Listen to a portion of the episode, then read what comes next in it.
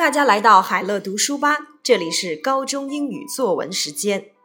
假如你是高三的学生李金，现担任学生部的干部，请你根据以下内容写一封倡议书，倡议高三同学在高考结束之后捐出自己用过的笔记、练习等学习资料，并赠送给低年级的同学。活动地点：图书馆阅览室。活动的时间：六月十一日到十二日。活动的意义：鼓励节约，保护环境，增进友爱，树立榜样。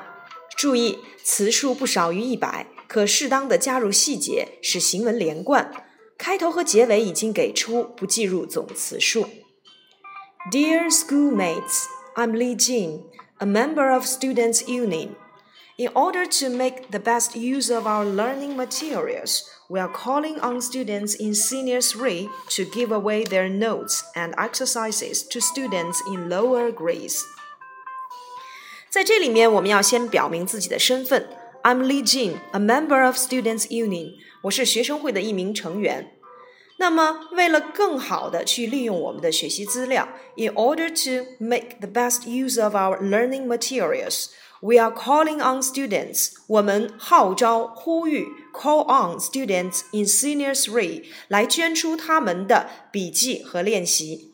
捐出、赠送 give away to give away their notes or exercise to students in lower grades。所以上来这两句话呢，我们先表明自己的身份，以及呢，我们写这封倡议书的一个主题。I'm Li Jin a member of Students' Union, in order to make the best use of our learning materials, we are calling on students in Senior 3 to give away their notes or exercises to students in lower grades.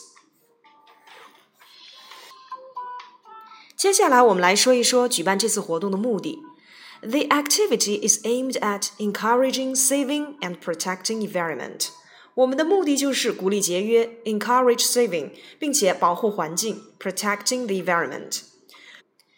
Moreover, those who contribute to this activity also set a good example to students in lower grades, which in turn promotes friendship.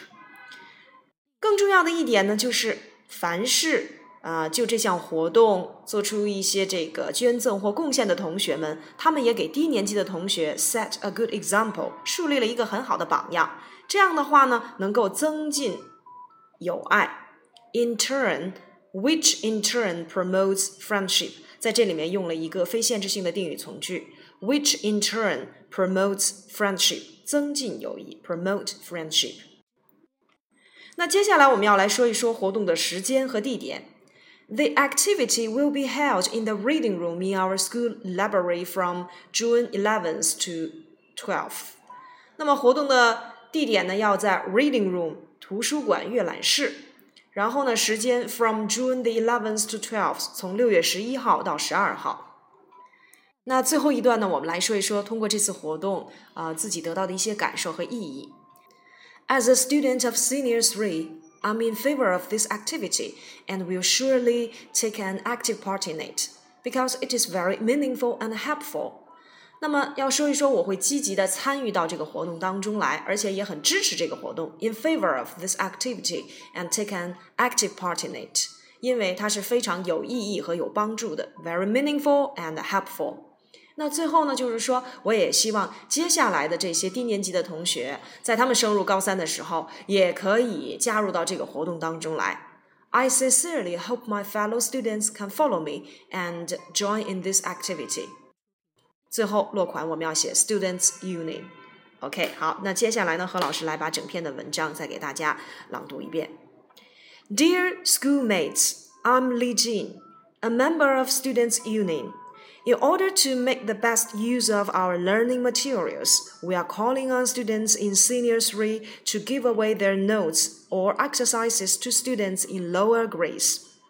The activity is aimed at encouraging saving and protecting the environment. Moreover, those who contribute to this activity also set a good example to students in lower grades, which in turn promotes friendship. The activity will be held in the reading room in our school library from June the 11th to 12th. As a student of Senior 3, I'm in favor of this activity and will surely take an active part in it because it is very meaningful and helpful. I sincerely hope my fellow students can follow me and join in this activity. Students Union